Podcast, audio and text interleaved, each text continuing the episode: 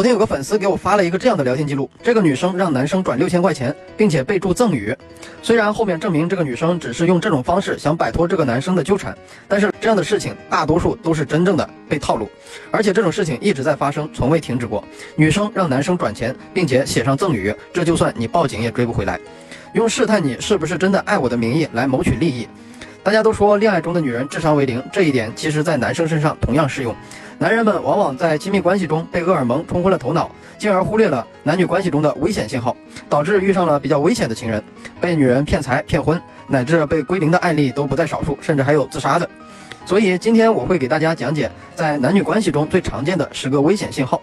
帮助大家在和女人的相处过程中理性的排雷，避免在时间、精力、金钱上的损失。一，在刚认识的时候便主动打听你的经济状况，比如你开什么车，收入有多少。女人刚认识的时候就拿打听男人的经济状况，就像男人刚认识女人就问女人的胸部大小一样，一开始就那么做，明显是不尊重对方的表现。而女生敢于去这样冒犯一个男人，侧面也说明了对方并不把你当成是平等相处的对象来看，仅仅只是把你当成物品，就像一台 ATM 取款机，我先要确认机器里是否有钱，再来提款。二，你们没有相处多久，就向你透露自己的生活经济上的困境。我遇到过这样的女生，她们利用男人的怜香惜玉、比较利女的心态来利益自己。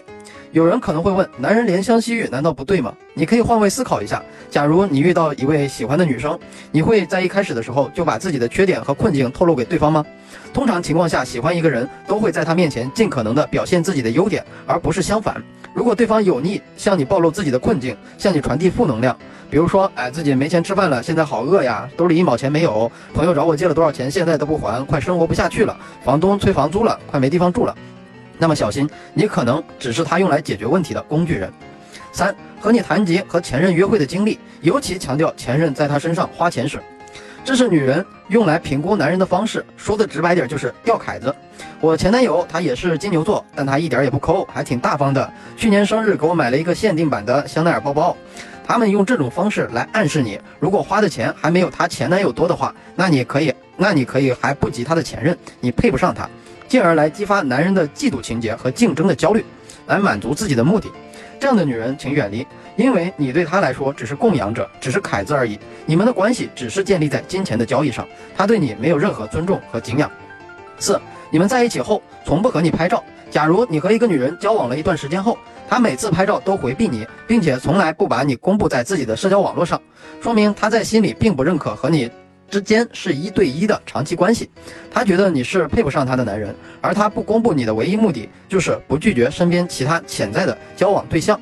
的来往和示好，在这种关系中，你随时都有可能被替换的风险。